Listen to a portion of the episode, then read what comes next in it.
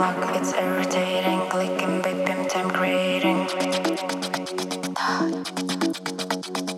Stop the clock, it's all surreal. In your head, you are the leader.